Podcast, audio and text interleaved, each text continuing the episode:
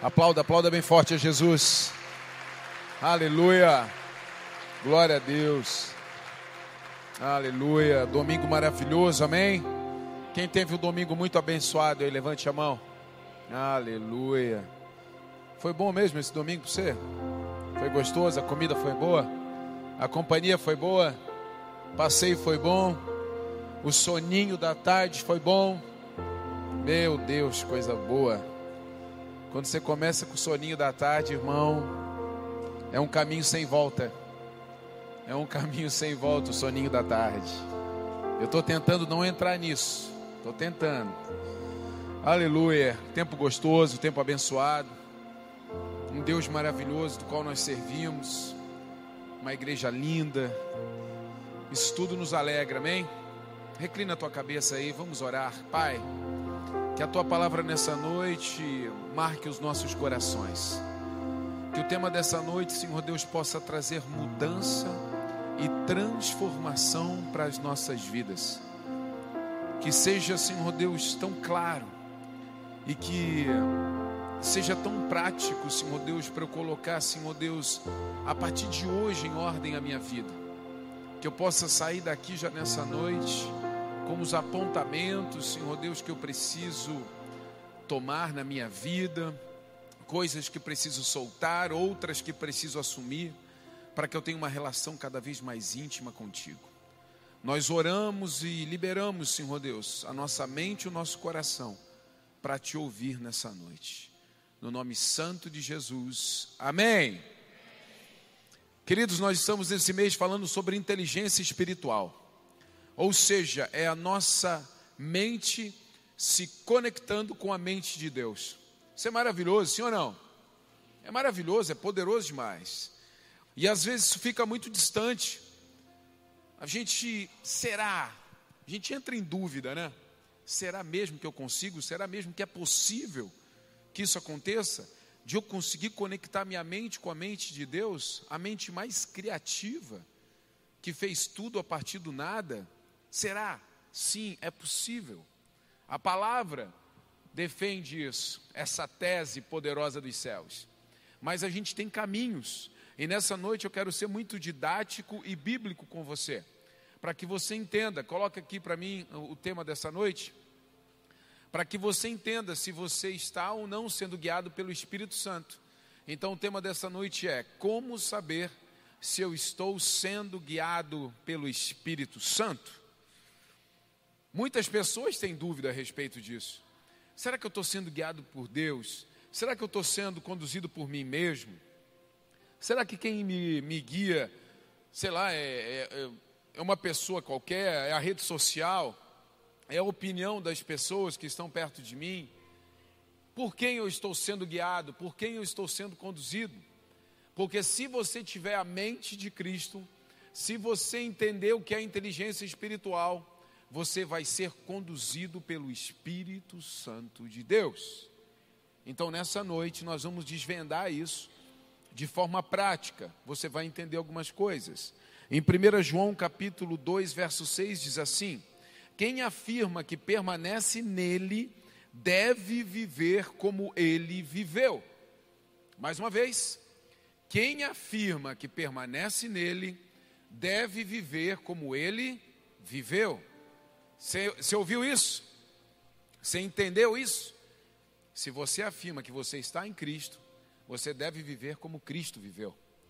Você até às vezes sabe o que ele fez, como ele viveu, como ele se comportava, mas isso não é suficiente.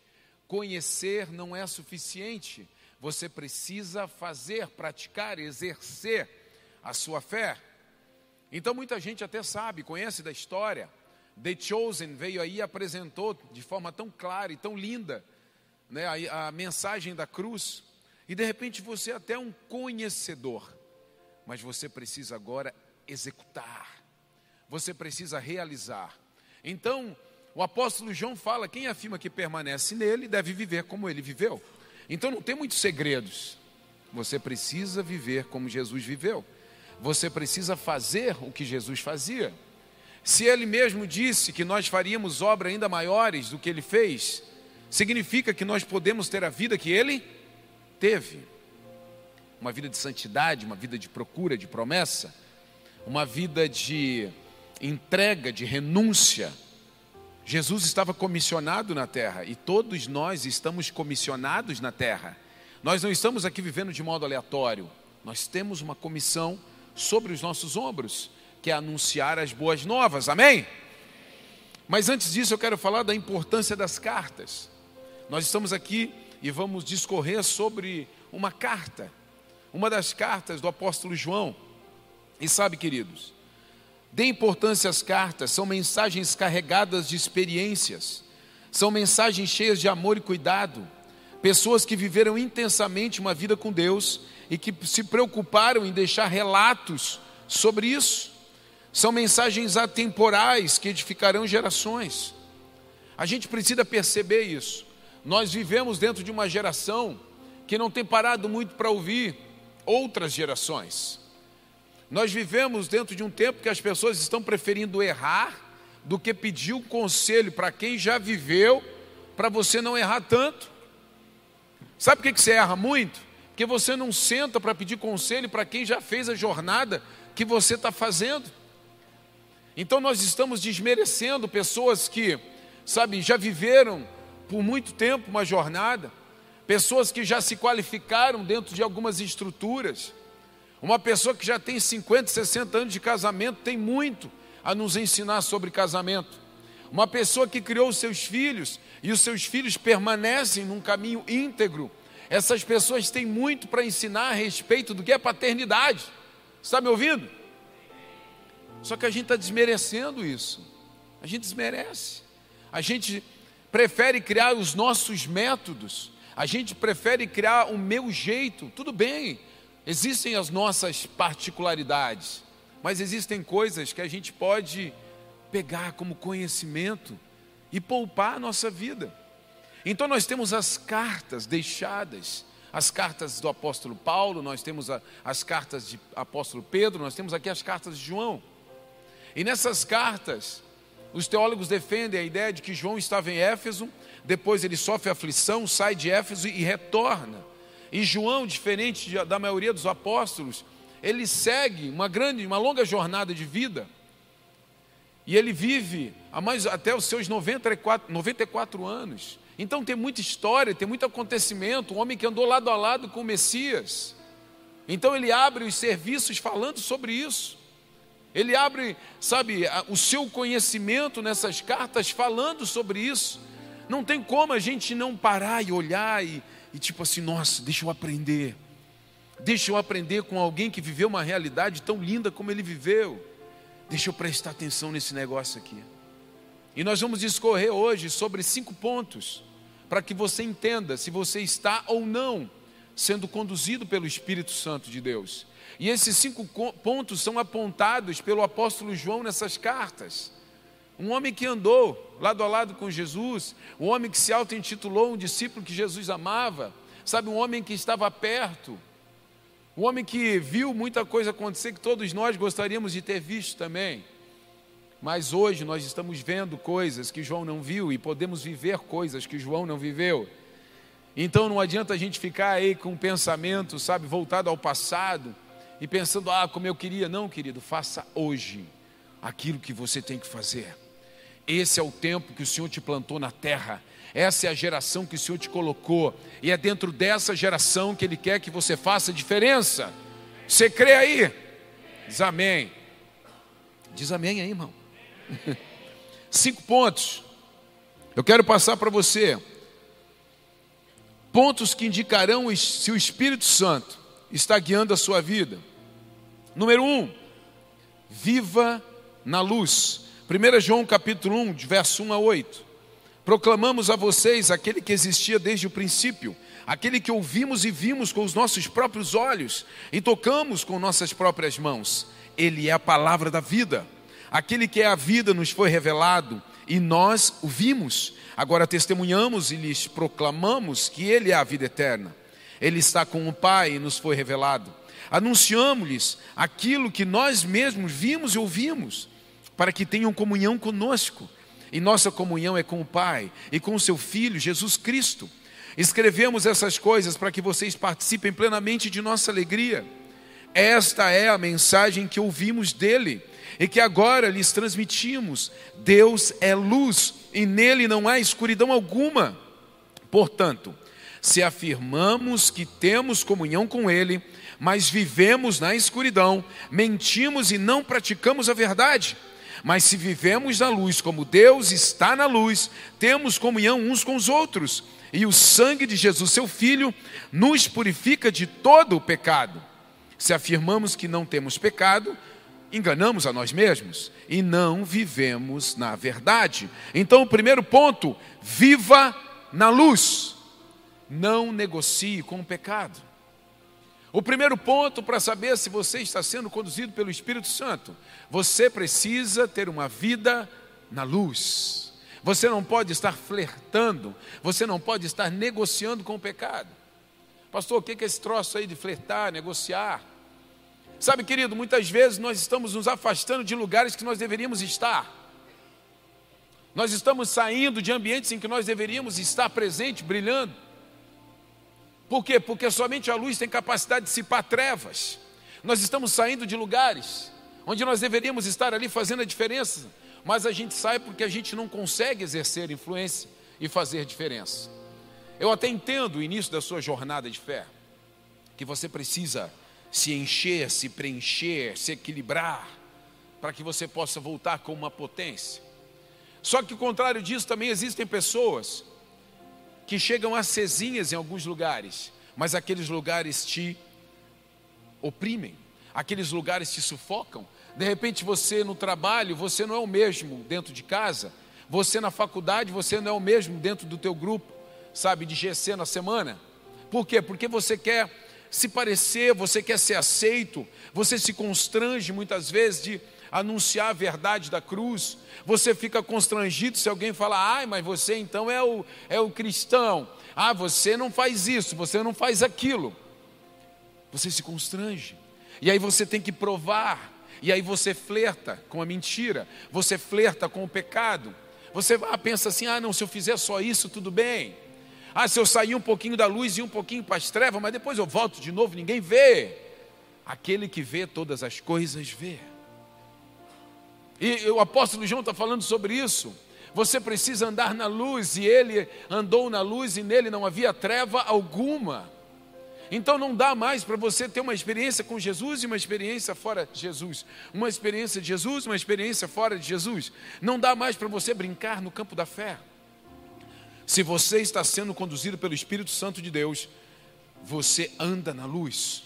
Você anda na luz, aonde você está, você ilumina aonde você está, você reflete a glória de Deus. Aonde você chega, as pessoas vão dizer assim: opa, para, para de falar desse troço aí, porque o fulano está chegando. Ou vamos parar com esse assunto aí, porque o fulano está chegando. Ou vamos parar com esse negócio aqui no grupo, porque o fulano entrou no grupo. Tem que ser assim.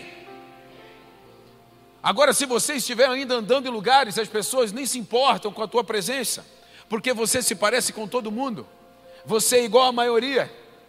Isso significa, querido, que você ainda não está brilhando, você ainda não está ofuscando ninguém. E o primeiro ponto de alguém conduzido pelo Espírito Santo é incomodar as trevas. Sabe quando você está com o quarto escurinho, pronto para dormir, e alguém vem e acende a luz? Quem gosta disso? Alguém gosta disso? Não? É ruim, sim ou não? Tem esposa que faz isso, que acende a luz do nada dentro do quarto? Tem? Não, não faz isso, vai dar briga. Não faz isso que vai dar briga. A minha esposa, nossa, eu consegui educar de, depois de muito tempo. Depois de muito tempo. Era uma sensibilidade de entrar assim. Blá, blá, blá, é, então, mas hoje, meu Deus, é sereninha. I love you. I love you. É sereninha demais, querida. Então, assim, você está naquele aconchego. Pela manhã eu sou meio danado. Pela manhã eu sou meio danado. Pela manhã eu acordo, eu já quero abrir a cortina, deixar a luz entrar. Só que assim, esse choque incomoda. Esse choque incomoda. É por isso que tem gente que se sente incomodado quando você chega. É por isso que tem ambiente que você chega e as pessoas ficam meio que incomodadas. É porque quando a luz chega de repente no meio das trevas, o negócio muda. O negócio muda. Agora, se você está chegando nos ambientes e ninguém percebe que você chegou, tem coisa errada. Tem coisa errada. Ei, Deus. Você não pode flertar com a mentira, você não pode flertar com o pecado. Você não pode ficar o tempo inteiro, querido, indo para lá e vindo para cá. A primeira, a primeira proporção que nós estamos vivendo, escutando nessa noite dos céus é: eu preciso viver na luz, eu não posso mais negociar com o pecado. Chega de uma geração que negocia com o pecado. Ah, pastor, eu quero ser aceito em tal lugar. Então por isso que às vezes eu fico lá meio, sabe, quietinho. Eu aceito até ver uma porcariazinha na, no WhatsApp. Eu aceito até uma piadinha suja. Eu aceito até um não sei o que. Pare com essa mentira, irmão. Porque você não está sendo guiado pelo Espírito Santo. Você não pode flertar com o pecado, você não pode habitar na luz e habitar nas trevas ao mesmo tempo. Primeira coisa, viva na luz. Segundo, 1 João capítulo 2, a partir do verso 1 diz assim: Meus filhinhos, escrevo-lhes essas coisas para que vocês não pequem. Se contudo alguém pecar, temos um advogado que defende nossa causa diante do Pai. Jesus Cristo, aquele que é justo. Ele mesmo é o sacrifício para o perdão de nossos pecados, e não apenas de nossos pecados, mas dos pecados de todo mundo e sabemos que o conhecemos se obedecemos a seus mandamentos. Se alguém diz, eu o conheço, mas não obedece seus mandamentos, é mentiroso e a verdade não está nele. Mas quem obedece a palavra de Deus mostra que o amor que vem dele está se aperfeiçoando em sua vida. Desse modo sabemos que estamos nele. Quem afirma que permanece nele deve viver como ele viveu. Segundo ponto dessa noite, obedeça seus mandamentos. Segundo ponto, obedeça seus mandamentos.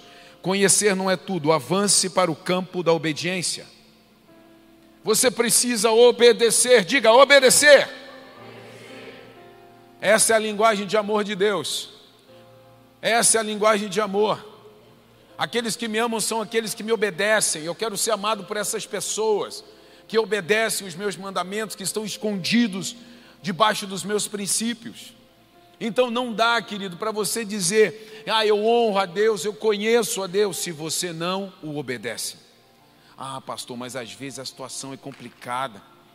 Às vezes é assim, pastor, às vezes o dinheiro falta, aí eu tenho que, eu, eu tenho que deixar aquele, aquela continha para trás, eu tenho que deixar aquele dízimo para trás. Ah, mas às vezes eu tenho que fazer uma coisinha meio, meio surrupiada no trabalho para poder tirar o dinheirinho da família.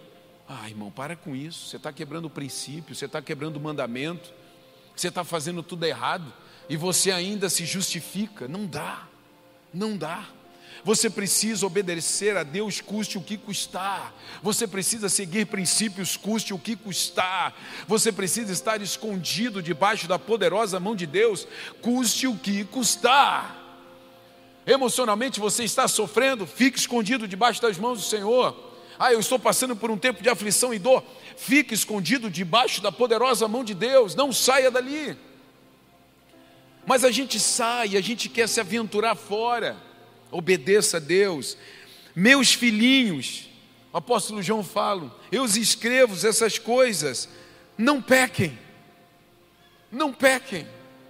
Não saiam dos princípios, não saiam da verdade, não pequem. Sigam os mandamentos, sigam os princípios do Senhor. Não se aventurem a viver fora dos mandamentos de Deus. Todos os mandamentos foram compilados em dois: ame o teu Deus acima de, de todas as coisas e. Ô irmão, isso aí você devia saber, né? Qual é o segundo? Mas as osas e mesmo. Mas as osas e mesmo. Amo o próximo, irmão. Olha para essa pessoa linda, maravilhosa que está do teu lado e diga assim: Eu te amo. Porque Jesus mandou.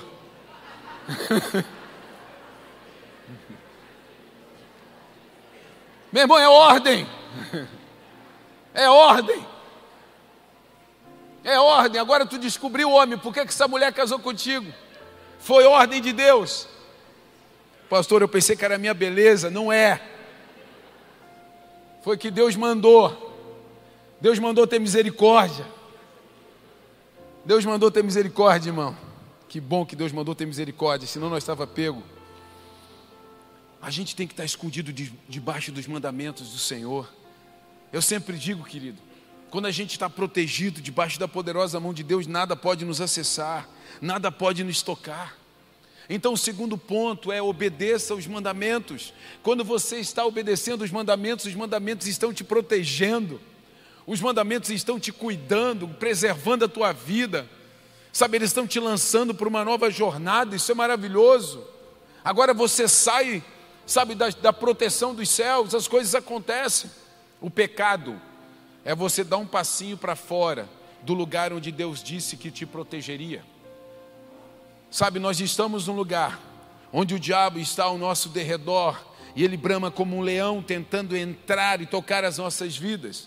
Então, quando nós estamos ali dentro, ele só está ali ao derredor, está fazendo o trabalho dele. Ele está fazendo o trabalho dele tentando contra as nossas vidas, tentando, mas não consegue. Agora, quando eu saio da proteção dos princípios, quando eu saio da proteção dos mandamentos dos céus, ele me acessa. E ele me pega e ele me quebra. E ele tem força para fazê-lo. Porque você está completamente desprotegido. E aí você fala: ah, Senhor, onde tu estás? Aí Deus fala assim: onde eu sempre estive. Agora eu pergunto: aonde tu estás, o Senhor? Aonde você foi, meu filho? É por isso que o apóstolo João diz: filhinhos, não pequem. É pior pecar. É pior você querer ser aceito por alguém e ser rejeitado pelos céus. Hoje nós vemos uma geração querendo ser aceito dentro da sua comunidade, querendo ser aceito dentro da sua tribo, e não está se importando de ser rejeitado por Deus. E não é uma questão de Deus rejeitar, é uma questão de você estar num lugar onde Deus não habita, nas trevas. Obedeça aos mandamentos. Três. 1 João capítulo 2, verso 15, diz assim: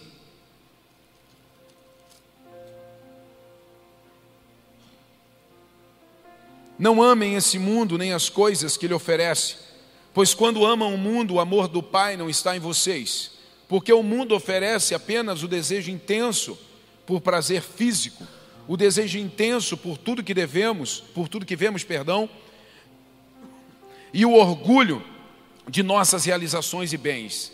Isso não provém do Pai, mas do mundo. E este mundo passa, e com ele tudo que as pessoas tanto desejam, mas quem faz o que agrada a Deus vive para sempre. Então, o terceiro ponto, não ame o mundo. Não amar o mundo é entender que nada aqui é para sempre. E nós temos aqui mais um relato do apóstolo Pedro, 1 Pedro 2,11. Amados, eu os advirto como peregrinos e estrangeiros que são, a manter distância dos desejos carnais que lutam contra a alma.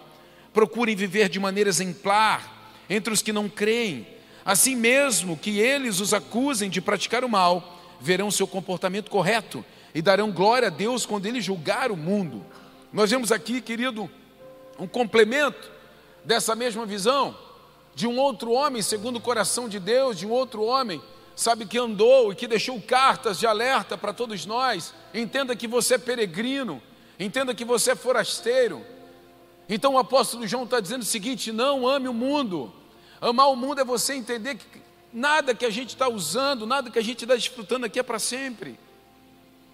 Eu gosto de, de trazer realidade para essa, essa questão de não amar o mundo, porque muita gente distorce tudo isso. Não amar o mundo, querido, é você não se apegar. O apóstolo João abre falando a respeito disso, de você se gloriar das suas conquistas, de você se olhar no espelho e dizer: Nossa, mas como eu sou poderoso, maravilhoso como eu sou incrível, como eu conquisto coisas, como eu posso tudo naquilo que eu me fortaleço. Tem gente que se vê assim e não é. E não é. Não é sobre nós, é sobre o próprio Deus. Não amar o mundo é você entender que nós estamos aqui como forasteiros e peregrinos. E nessa manhã eu usei como exemplo a nossa casa, os nossos filhos. Os meus filhos estão ali dentro de casa.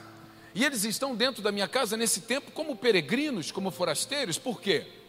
Porque um dia eles irão sair, amém? Assim eu espero, com seus vinte e poucos anos, alguns com trinta e poucos anos, e alguns os pais vão ter que dar, né?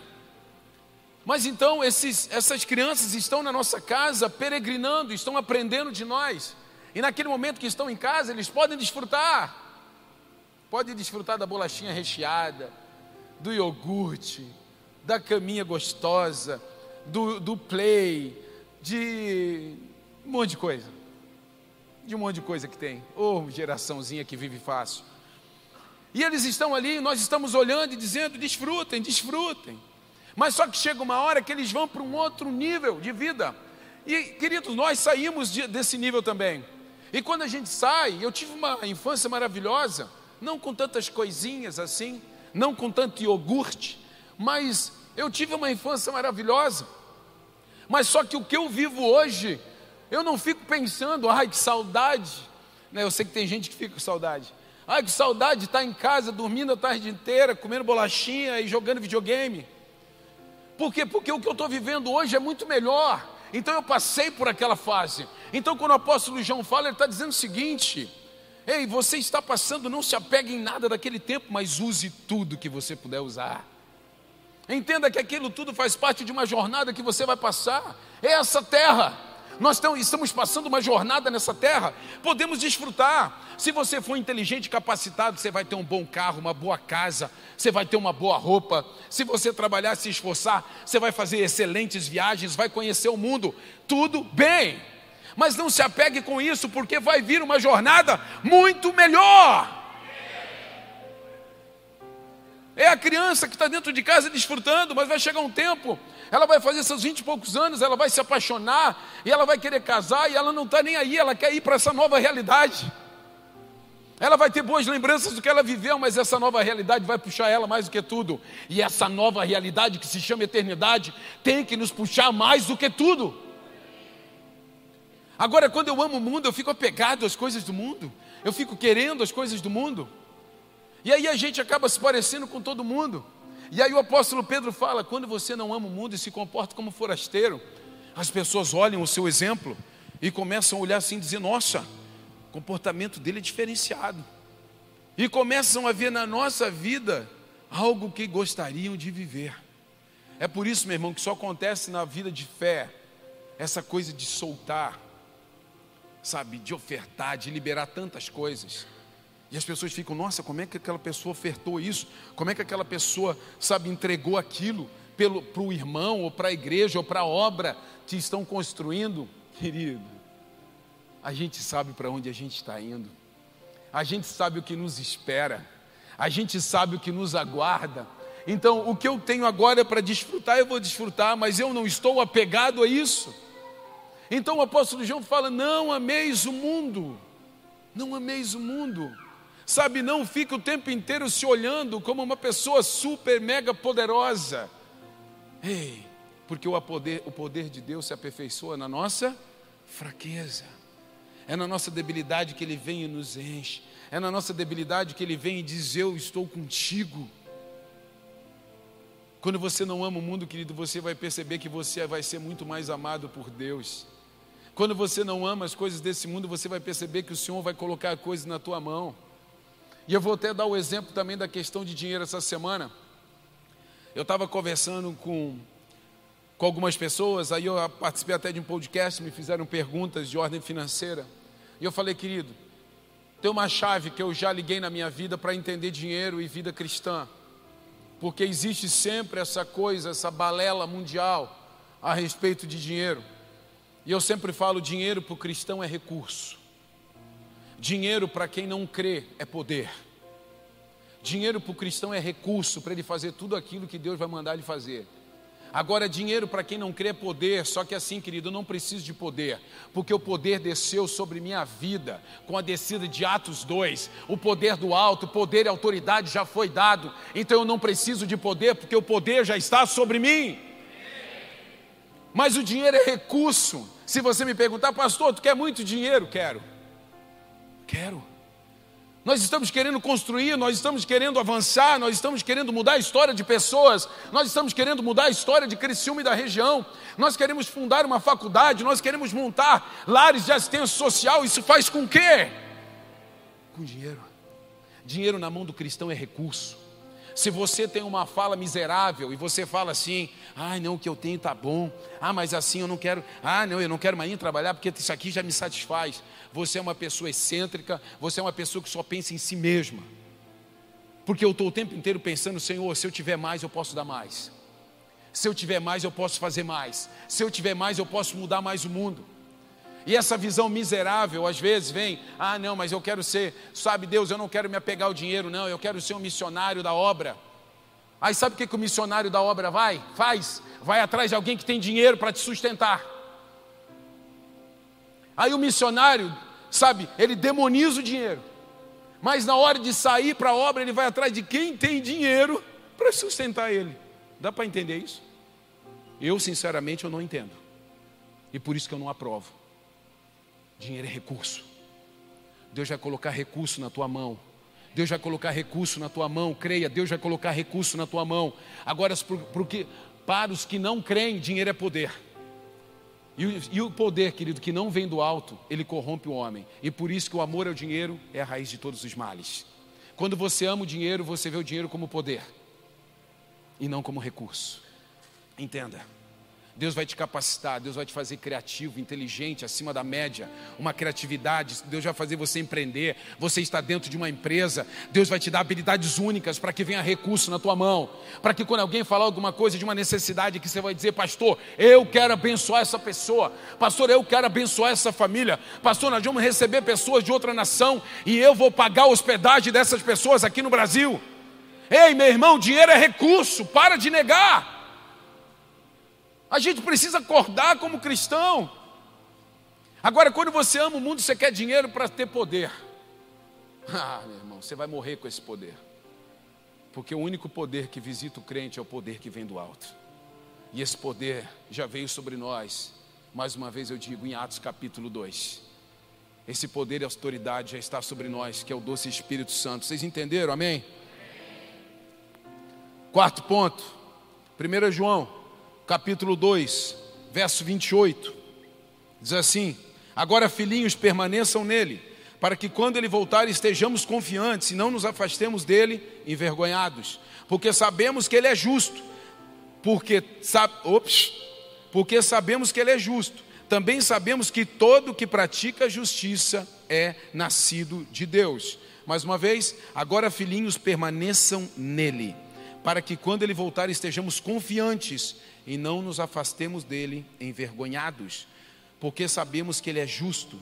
Também sabemos que todo que pratica a justiça é nascido dele. Quarto ponto: viva como filho. Não se comporte como órfão, não despreze a sua identidade. Quarto ponto, para você saber que você está sendo conduzido pelo Espírito: viva como filho. Meu Deus, como tem gente vivendo sabe, uma vida miserável, uma vida arrastada, toda a vida reclamando, toda a vida murmurando, uma vida sem confiança. Uma vida sem confiança. O que, que João está dizendo aqui? Para que nós permaneçamos confiantes e não nos afastemos dele envergonhado. Querido, quando você está no pecado, quando você está fazendo coisa errada, você tem vergonha, sim ou não? E quando você tem vergonha, você se esconde. Quando você sabe que você está errando, você se esconde, você fica envergonhado. Agora, quando você sabe que você está voando, você está orando, você está jejuando, você está lendo Bíblia, você está participando das coisas, você está ali, sabe, fechadinho com os céus, você fica confiante demais. A mulher fala, ai amor, eu não sei se vai dar certo. Você olha para ele e fala assim: fica tranquila, vai dar. Deus está fazendo, as coisas vão acontecer. Você está confiante. Sabe quem é que permanece confiante? Os filhos. Agora, quem não se acha filho, quem tem sentimento de órfão, quem tem sentimento de não reconhece a sua identidade, está toda a vida arrastado. Qualquer aflição, ai, não sei, acho que não vou mais, acho que, acho que não quero, vou desistir, estou chateado. Para com isso. A pessoa está sempre fora do padrão, a pessoa está sempre deixando de lado aquilo que é promessa de Deus. Sabe alguém que voltou envergonhado para casa? O filho pródigo. Filho pródigo voltou envergonhado para casa.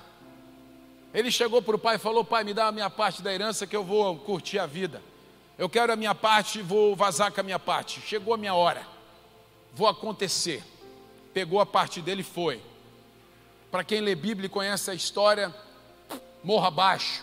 Tudo aquilo que você antecipa, tudo aquilo que você coloca a mão antes de Deus te dar, morra abaixo.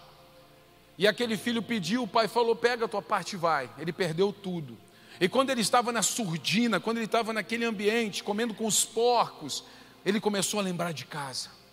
Ele, ele começou a lembrar do que ele tinha. Ele começou a lembrar do que ele desfrutava. Ele começou a ter lembranças de quando ele era filho. Ele começou a ter lembranças de quando ele era filho, de quando ele estava em casa com o pai.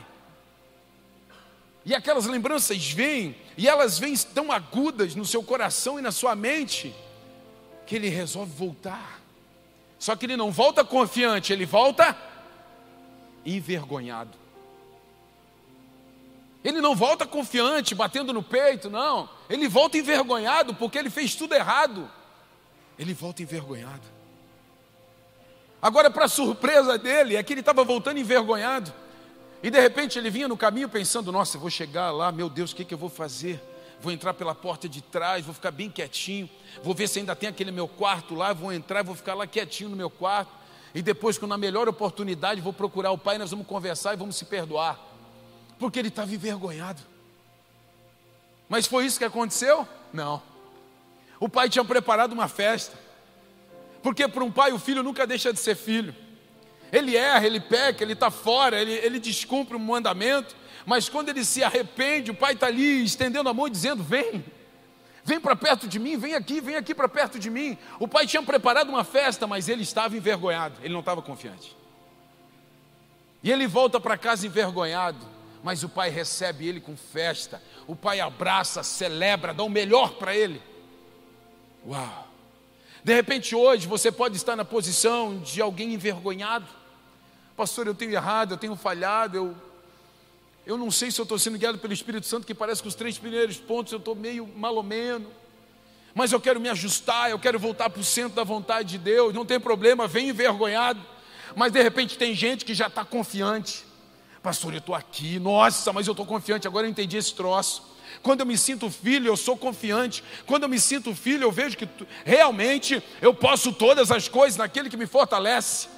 Sabe, eu posso passar por um tempo difícil, ruim, um tempo bom, sabe, tempos excelentes, mas eu me sinto bem e confiante, porque eu sou filho.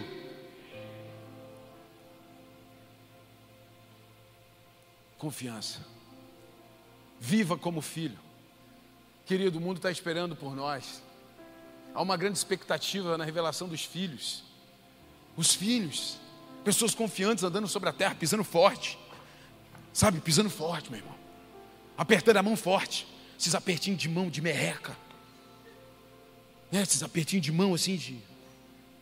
Meu irmão, tem que pisar forte, tem que apertar a mão, tem que olhar no olho. É confiança. Tu é cristão? Alguém pergunta para você, você é, é, é, não, é?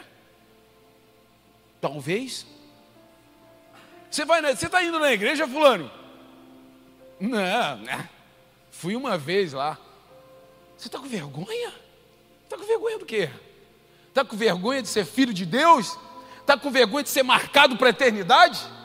Você está com vergonha de fazer o que é certo? Aí quem faz o que é errado sai na TV, sai na internet. Quem faz o que é errado está no meio da rua andando aí e sacudindo tudo que tem para sacudir. E a gente está escondido dentro de casa, com vergonha, ao invés da gente estar tá pisando nessa terra com confiança, porque nós somos filhos de Deus. Ei, aplaude Jesus aí!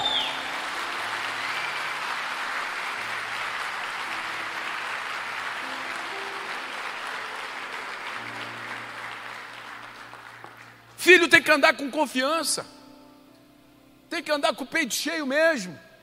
Sou cristão mesmo, irmão, o que, que foi? Você vai aprender comigo. Você quer aprender sobre casamento? Senta aqui do meu lado que eu vou te ensinar como é que se trata uma esposa. Você quer aprender sobre paternidade? Senta aqui do meu lado que eu vou te ensinar a ser pai, a ser mãe. Você quer aprender a ter prosperidade, ser abençoado nas tuas coisas? Senta aqui que eu vou te ensinar princípios que Jesus pregou. Confiança. Mas a gente anda envergonhado, sabe por quê? Porque a gente anda num caminho de derrota. A gente anda atrás da nossa parte. A gente anda querendo aquilo que é nosso. Meu irmão, o que é teu? O que é teu, irmão? Não tem nada que é nosso. Você lembra? Não ame o mundo. Não tem nada que é nosso. Senhor, o que tu quer de mim agora? Tem umas coisinhas que eu gosto aqui, Deus, mas se tu quiser, está aqui, está à tua disposição. Se você pegar esses cinco pontos que nós vamos passar hoje aqui, você vai voar na vida com o Espírito Santo de Deus. Você vai voar na tua vida com Deus, amém? Quinto ponto. 1 João 3,18 diz assim: Filhinhos, não nos limitemos a dizer que amamos uns aos outros, demonstremos a verdade por meio de nossas ações. Com isso, saberemos que pertencemos à verdade e nos tranquilizaremos quando estivermos diante de Deus. E ainda que a consciência nos condene, Deus é maior que nossa consciência e sabe todas as coisas. Amado, se a consciência não nos condena, podemos ir a Deus com total confiança e dele receberemos tudo o que pedimos, pois lhe obedecemos e fazemos o que lhe agrada. E esse é seu mandamento: que creiamos no nome de seu Filho Jesus Cristo e amemos uns aos outros, conforme ele nos ordenou. Aqueles que obedecem a seus mandamentos permanecem nele, e ele permanece neles. E sabemos que ele permanece em nós, porque o Espírito que ele nos deu permanece em nós. Então, o quinto ponto: amem uns aos outros. O amor transforma, o amor é decisão, o amor é atitude. Sabe, querido, nós temos ouvido tanta coisa aí, mas tanta firula, tanta balela, tanta conversa fiada a respeito de amor, que chega a dar enjoo. O que o pessoal tem falado que é amor. Primeira coisa, o amor, ele transforma, o amor não aceita, o amor transforma. É diferente demais. O amor transforma. Deus ensina a respeito disso. Deus é amor. E Ele transforma tudo que Ele toca, Ele transforma todo o ambiente que Ele chega. Nós vivemos num tempo onde as pessoas falam de um amor e falam de aceitação. Não, não, aceitação não é isso, não. Aceitação você, você tem pena, você tem dó. Quando você tem pena de alguém, quando você tem dó de alguém, você não transforma essa pessoa, você mantém ela na sua miséria. Quando você baixa o vidro no semáforo e entrega uma moeda para aquela pessoa, você está com pena daquela pessoa. E quem, e quem tem pena financia a pessoa na sua miséria. Você está financiando a pessoa na sua miséria. Se você dá uma moeda no semáforo, você está dizendo para aquela pessoa continue aqui no semáforo. Você está financiando para que ela fique. Agora o amor ele transforma. Você desce do carro, puxa ela para a calçada e diz: Você quer sair desse lugar? Você quer sair desse lugar? Eu te tiro daqui, eu vou te levar para um ambiente. Você quer o quê? Você quer se livrar das drogas? Você quer se livrar da bebida? Qual é, qual é o teu problema? Você saiu de casa por conflito com o pai, com mãe, com o marido? O que, que foi? Eu quero de alguma forma transformar a tua realidade. Isso é amor. Só que isso não tem ninguém disposto a fazer. Aceitação é pena. Ah, não é. Ah, você é diferente. Ah, você quer ser assim, então vem, vamos te aceitar. Não, você precisa amar e amar é transformar. Deus amou o mundo de tal maneira que enviou o seu único filho por amor de nós, para que nós não pereçamos, mas que alcancemos a vida eterna. Ou seja, nós estávamos caminhando e morrendo aos poucos, condenados à morte. Então ele nos ama e ele nos transforma. Ele muda a nossa forma de pecado para uma forma de santidade e de eternidade. O amor transforma, o amor muda a forma. Então você só pode dizer, ah, eu estou amando essa pessoa, se você está mudando a forma dela. Ai, pastor, então acho que eu estou mudando meu marido, porque ele casou magrinho e agora está gordinho. É, alguma coisa você está fazendo por ele, mas o amor transforma, ele melhora você. Olha, eu casei com essa mulher e eu estou voando porque essa mulher me ajudou, ela foi uma base para a minha vida. Nossa, eu casei com esse homem, ele me incentiva, eu sou uma outra pessoa. Isso é amor. Isso é amor. Nossa, eu comecei a me relacionar em amizade com aquelas pessoas e eu me sinto outro, eu me sinto impulsionado, eu me sinto, sabe, enviado para o melhor destino. Meu Deus do céu, meu coração está acelerado, a minha vontade de fazer coisas é outra. Isso é quando Jesus está falando ame uns aos outros, não é sobre ai, ai, eu te amo como você é e vem aqui e fica como você quiser. Não! Transformação. Onde Jesus chegava, ele, ele amava, sim ou não? E o que, que acontecia? Ele transformava. Ele transformava. O cego passava a ver, o coxo passava a andar, o pescador de peixe passava a pescar homens. Ele transformava todos os lugares que ele andava. Ele transformava homens normais, homens normais em discípulos apaixonados por Deus. Ele transformava realidades, ele transformava cidades, ele transformava ambientes.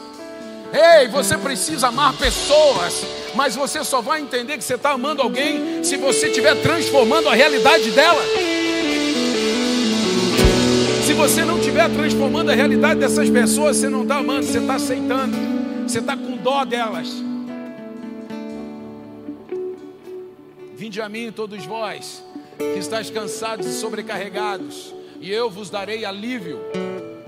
Jesus fala assim: venha como você está, não tente se preparar para se encontrar comigo, venha como você está. Agora, quando você chegar até mim, você vai ser transformado. Quando você chegar até mim, você vai deixar sua velha vida e você vai ganhar uma nova vida. Você vai ser completamente transformado. Isso é amar. Ei! Pontos para você saber se você está ou não sendo guiado pelo Espírito Santo de Deus. Primeiro deles, um, dois, três, diga aí.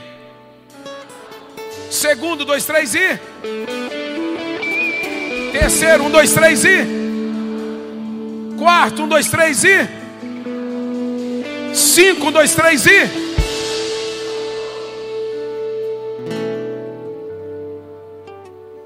Se você começar a praticar, isso aqui leve de tarefa para casa. Você vai colocar de manhã diante dos teus olhos, todos os dias você vai dobrar o joelho e falar: Senhor, tarefa viver essa realidade. Viver essa realidade. Você vai dobrar o teu joelho e vai fazer uma oração, Pai. Ah, hoje eu vou ser conduzido pelos céus. Hoje eu vou sair de casa confiante. Hoje eu vou sair de casa e, e, vou, e vou ser luz. E vou ser luz. E vou entrar em lugares e vou iluminar. Eu vou obedecer os mandamentos. Eu não vou mais amar o mundo, não. Senhor, o que, que tu quer de mim? Não vou mais ficar pegado a coisinha, não. Eu vou usar tudo que Deus tem para mim. Mas eu não vou amar nada do que Deus me der. Eu vou usar tudo que Deus tem para mim. Mas eu não vou amar nada do que Deus me der. Se Deus te der um bom carro, use. Se Deus te der uma boa casa, use. Mas não ame. Use, use, desfrute. Desfrute, é gostoso, sim ou não? É gostoso, querido. Você ir num bom restaurante, é gostoso você, você ter uma boa roupa. Use, mas não ame. Não ame, não se apegue. Porque, querido, quando Deus percebe que você está só usando e não está amando, Deus olha assim: vou melhorar. Vou melhorar. Agora, quando você está amando, Deus não consegue melhorar porque você não larga. Você não larga, você é um acumulador. Você tem um sentimento de acumulador, está tudo dentro de casa, é tudo meu, não, não troco, não quero, é meu, não mexe, não vou dar. Eu, eu quero isso aqui para mim, para, irmão. Ei, para de lavar pote de margarina, irmão. Deus tem coisa melhor para você.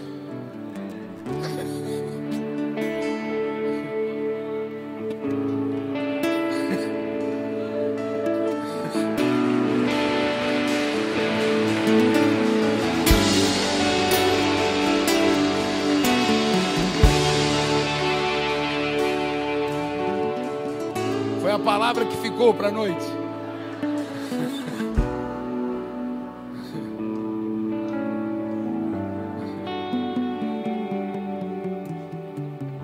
Deus tem algo melhor para você. Sinta-se confiante. Se achegue com confiança diante do trono de Deus. Existe uma promessa desenhada para você. Fique de pé, eu quero orar contigo nessa noite.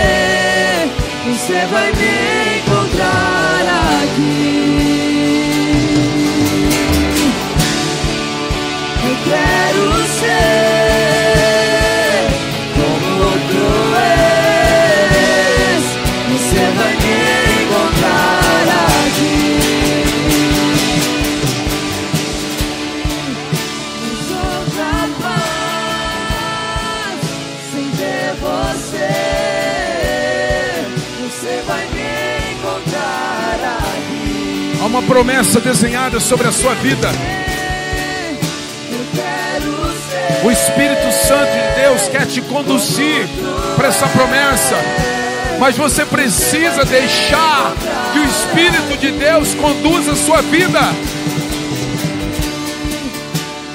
Faça uma oração e diga: Espírito de Deus, conduza minha mente, conduza os meus pensamentos, conduza a minha vida.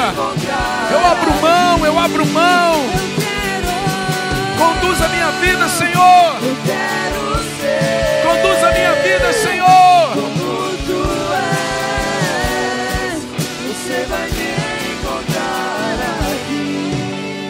Coloca a tua mão sobre o teu coração. Pai, papai, nós temos aqui, Senhor Deus. Teus filhos estão aqui alinhados nessa noite. Senhor Deus, saindo de uma de um lugar de vergonha e entrando confiantes na tua presença. Confiantes como filhos, Pai desejando que o teu doce Espírito, Senhor Deus, os conduza para um lugar perfeito, para um lugar soberano, para um lugar de destino, o lugar que tu resolveu escolher, Senhor Deus, para cada um de nós. Existem pessoas, Senhor Deus, que ainda não chegaram ao melhor lugar, porque estão conduzindo suas vidas sozinhos. Pessoas estão aflitas, pessoas estão passando por dificuldade, Pessoas, Senhor Deus, estão passando por tempos emocionais difíceis, por dificuldades, por dores. Pessoas estão frustradas e decepcionadas, perdendo seu casamento, perdendo sua família. E o principal de tudo, perdendo, Senhor Deus, a sua fé, perdendo a eternidade contigo. Porque simplesmente não se permitem ser conduzidas pelo teu Espírito.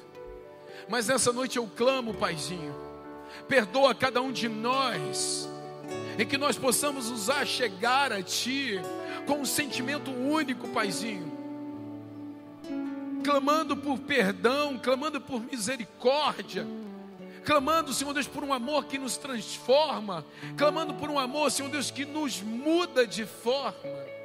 Ah, Senhor, dá um destino novo para cada um dos teus nessa noite. Dá um destino novo, Pai. Marca as nossas vidas aqui nessa noite. Marca as nossas vidas. Pessoas que vieram para cá de repente a ponto de tomar uma decisão que era a pior das decisões, mas que tome a melhor decisão nessa noite.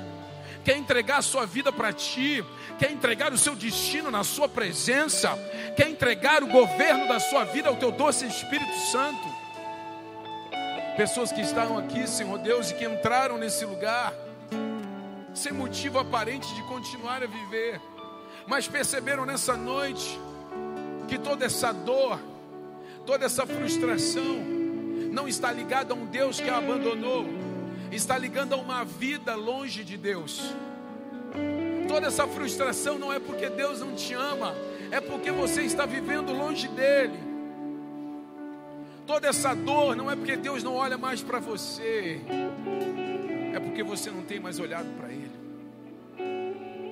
Nessa noite, o Espírito de Deus marca você e o teu coração. Ele te chama para perto. Ele te chama para perto. Ele te chama para perto. Ele te chama para perto. Ele te chama para ter intimidade com Ele. Eu quero mudar você. Eu quero mudar o teu coração. Eu quero mudar a tua mente. Eu quero mudar a tua realidade. Eu quero te lançar sabe, para uma jornada linda e para um destino onde nós vamos nos encontrar. O Senhor quer marcar um encontro com você nessa noite. Aleluia. Pai, muda a rota de pessoas aqui nessa noite. Muda o destino de pessoas aqui nessa noite, Senhor. Muda, papai, muda. Muda, papai, muda. Sabe, queridos, o primeiro passo para que nós alcancemos essa vida guiada pelo Espírito Santo de Deus é nos aproximarmos de Deus.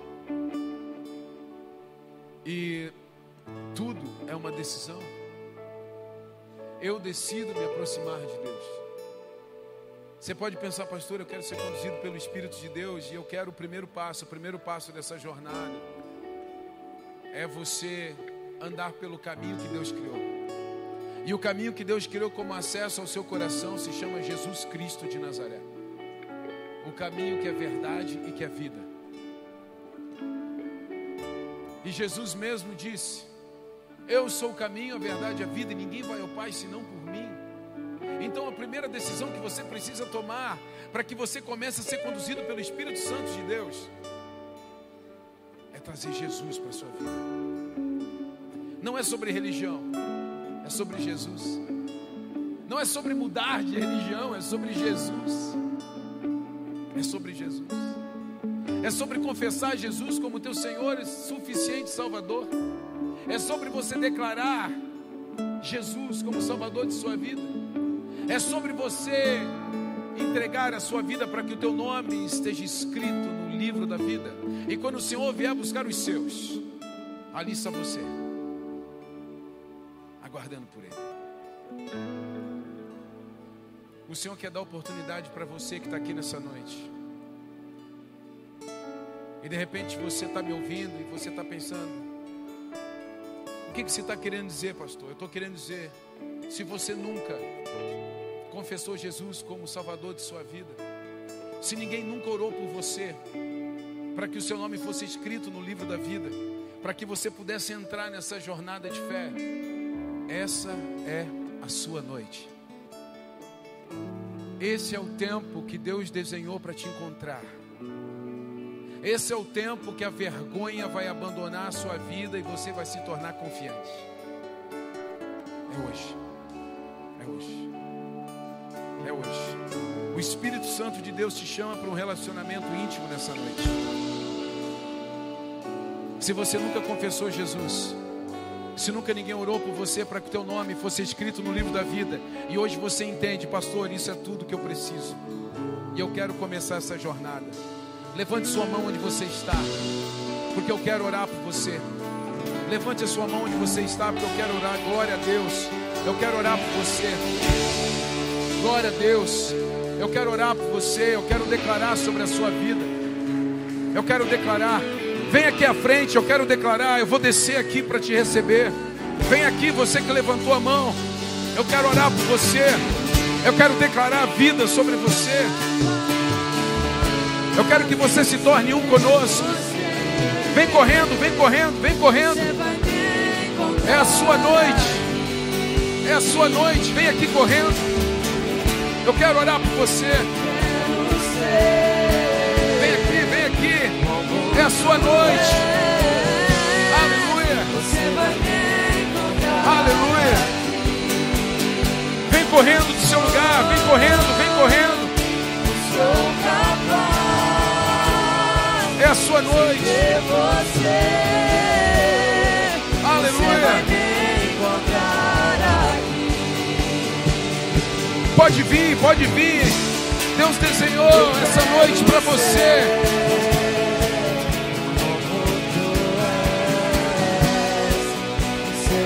Aleluia.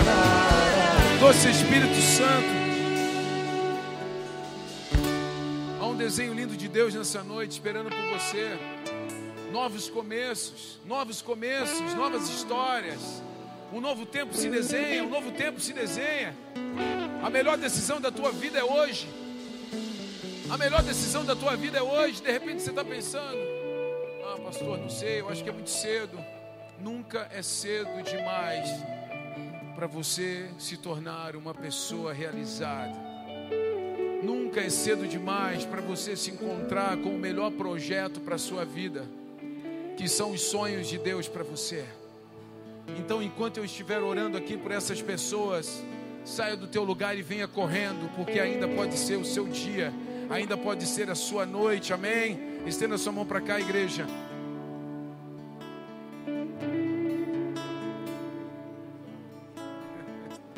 Eu abençoo a vida do Joe, Pai. Enche ele com o teu espírito no nome de Jesus.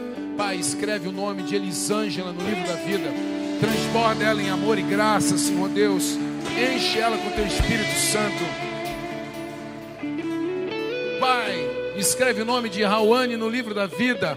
Enche ela com o teu espírito. Transborda ela em amor. Que uma nova realidade nasça. Pai, escreve o nome de Tiago no livro da vida. Abraça, Senhor Deus, o teu filho. Que ele se sinta amado, Senhor Deus, e protegido. Pai, escreve o nome de William no livro da vida. Enche ele com o teu amor. Cuida, Senhor Deus, do seu destino. Pai, escreve o nome de Moacir no livro da vida. Enche ele com a tua presença, Senhor Deus.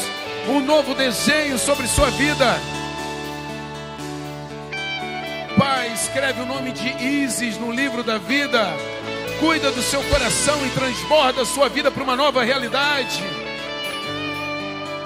Pai, escreve o nome de Marta no livro da vida. Que nasça um novo tempo e uma nova jornada. Guarda os seus dias, Pai, no nome de Jesus. Pai, escreve o nome de Ana Luísa no livro da vida. Transborda ela em amor e guarda o seu coração. Pai, escreve o nome de Manuela no livro da vida. Guarda o seu coração e leva ela, Senhor Deus, a viver uma história do qual ela não imagina. Pai, escreve o nome de Íris no livro da vida. Transborda ela em amor. Enche ela com teu doce Espírito Santo. Pai, escreve o nome de Pablo no livro da vida. Um novo desenho, uma nova história nasce hoje, Pablo. Um novo tempo, ei, um novo tempo.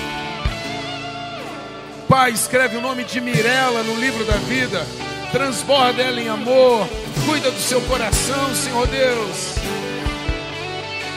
Pai, escreve o nome de Luana no livro da vida. Um novo tempo, uma nova jornada. Um coração, Senhor Deus, abundante. Senhor Deus, cheio do teu amor e da tua graça. Pai, escreve o nome de Douglas no livro da vida. Transborda ele em amor. Que um novo tempo nasce, uma nova jornada se acenda. Pai, escreve o nome de Mirella no livro da vida. Transborda ela em amor. Que nasça um novo tempo. Pai, escreve o nome de Gustavo no livro da vida. Enche ele com teu Espírito Santo. E que nasça uma nova realidade, Senhor Deus, sobre essa casa. Em o nome de Jesus, que vocês sejam abraçados e que recebam uma nova temporada e uma nova marca, uma nova história nasce hoje. Adore o Senhor, igreja.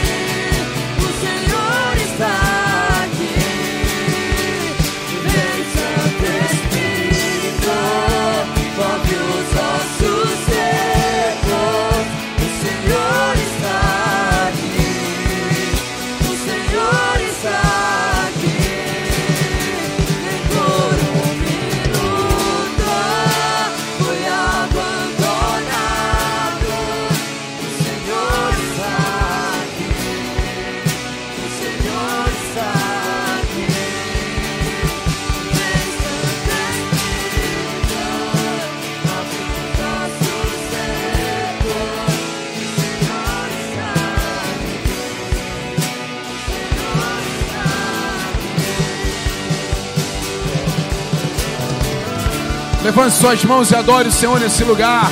Levante suas mãos e glorifique o Senhor nesse lugar. Aleluia. Aleluia.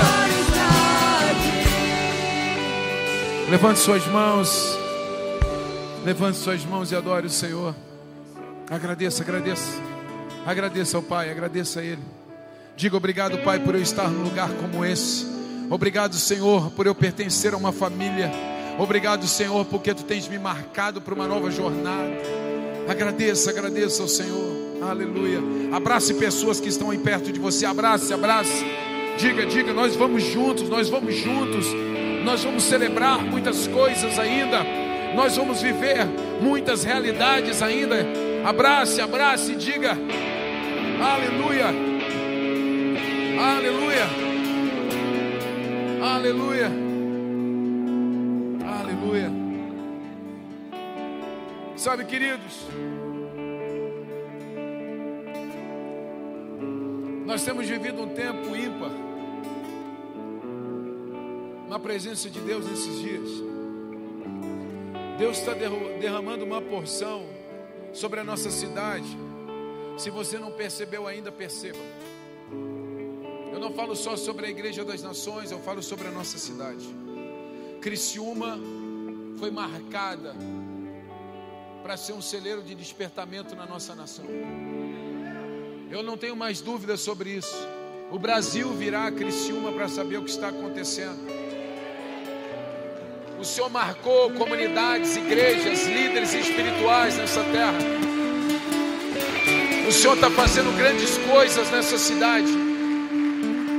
Homens e mulheres de Deus, outros amigos pastores de outras igrejas, que estão fazendo trabalhos lindos e completamente governados também por Deus. Criciúma está marcando um território e o Brasil vai vir aqui ver o que está acontecendo.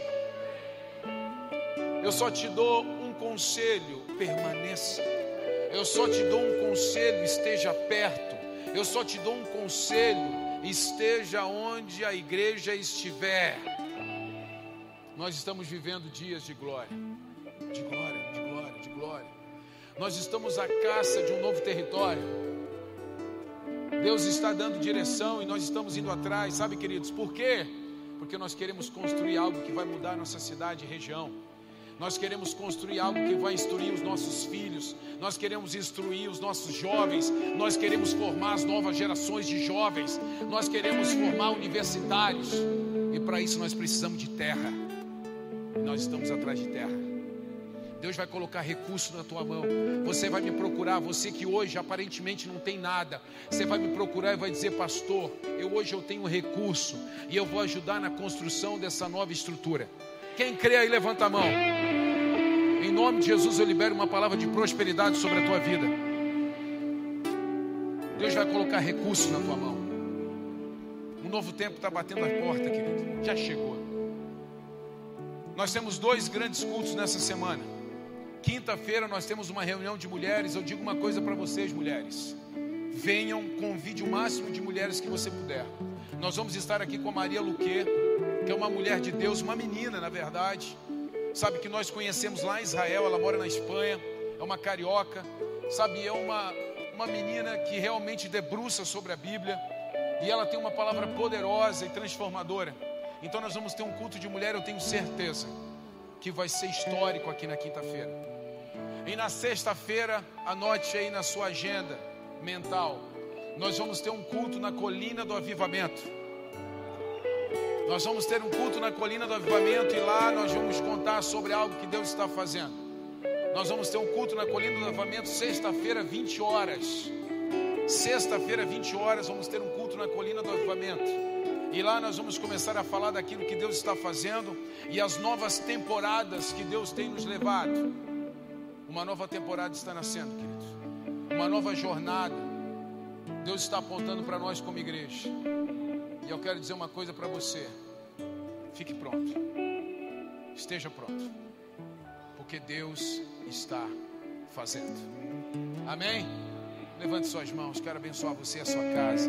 Pai, em nome de Jesus, eu abençoo, Senhor Deus, essas casas, essas famílias, homens e mulheres governados pelos céus, que sejam guiados pelo Teu Espírito Santo e que possam viver toda a realidade, Senhor Deus, que tu tens desenhado para suas casas e suas famílias. Eu os abençoo em nome de Jesus. E os que creem, digam.